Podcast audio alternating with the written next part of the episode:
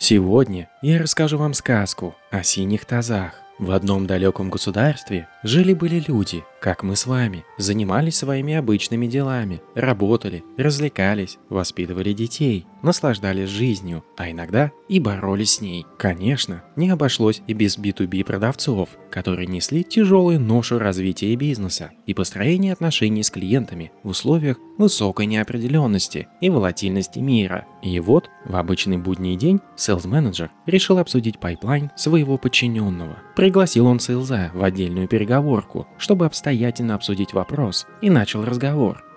Ну что, Максимка, давай взглянем на твой pipeline. Вижу, что у тебя там сделка с Министерством магии. Больно долго висит и никуда не двигается. Что там происходит? А продавец отвечает ему. Да ничего такого, просто затягивают с подписанием договора. Там недавно сменился главный падишах отдела, с которым мы общались. Ну и новый пока разгребает завал. Обещал, что в ближайшее время все согласует и подпишет. Ага, и когда закончится это ближайшее время?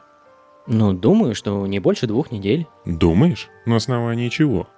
Но мне кажется, что две недели вполне достаточно. Понятно. Ну ладно, а зачем им вообще продлевать с нами контракт?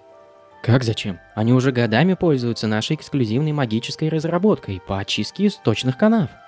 И что с того? У нас что, первый клиент, который пользовался годами, а потом отваливается? Ты можешь мне сказать, с чего ты взял, что им до сих пор нужны наши услуги?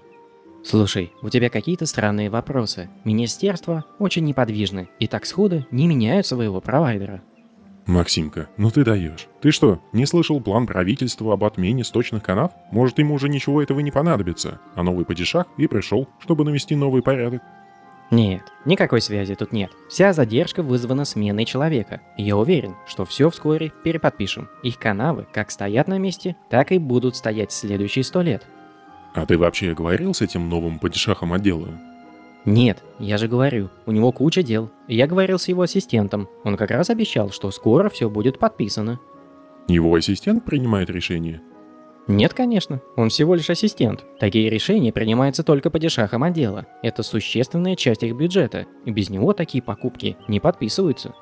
Давай-ка я резюмирую. Значит, у нас есть контракт, подписание которого затянулось. Сменилось контактное лицо, которое принимает решение. Одновременно с этим Министерство магии попадает под директиву отмены использования сточных канав. Мы не знаем, есть ли какая-то реальная необходимость в продлении нашего контракта. Ты же, со своей стороны, смог поговорить только с ассистентом Падишаха. И несмотря на это, уверен в том, что все нормально, и все будет подписано. Я что-нибудь упустил? Нет, все так. Ты что-то больно сильно переживаешь. В этот момент руководитель взглянул сквозь Максима и через стеклянные переговорки увидел синий таз, оставленный уборщицей, который бесхозно стоял на подоконнике.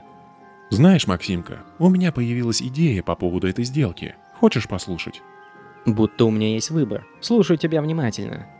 Я подумал, что тебя нужно заменить на этой сделке. И кто же это будет? Ты думаешь, что эту сделку сможет вытащить кто-то лучше, чем я? Я тут самый опытный аккаунт-менеджер. Да, я подумал о синем тазике, что стоит прямиком за твоей спиной. У тебя кукуха, что ли, поехала? Какой еще синий таз? Но ты же увидел синий таз за своей спиной. Вот его я и хочу назначить ответственным за эту сделку. Что это вообще значит? Максимка, это значит, что синий тазик будет так же эффективен в управлении этой сделкой, как и ты. Он также ни хрена не будет делать, ничего не знать и только ждать, там, где его оставили. Прям как ты, только этому чертовому тазику мне не нужно будет платить. Итак, Максимка понял, что не нужно быть синим тазом. Он либо управляет своей сделкой, либо он ей не управляет. Простая мысль. Mental useless.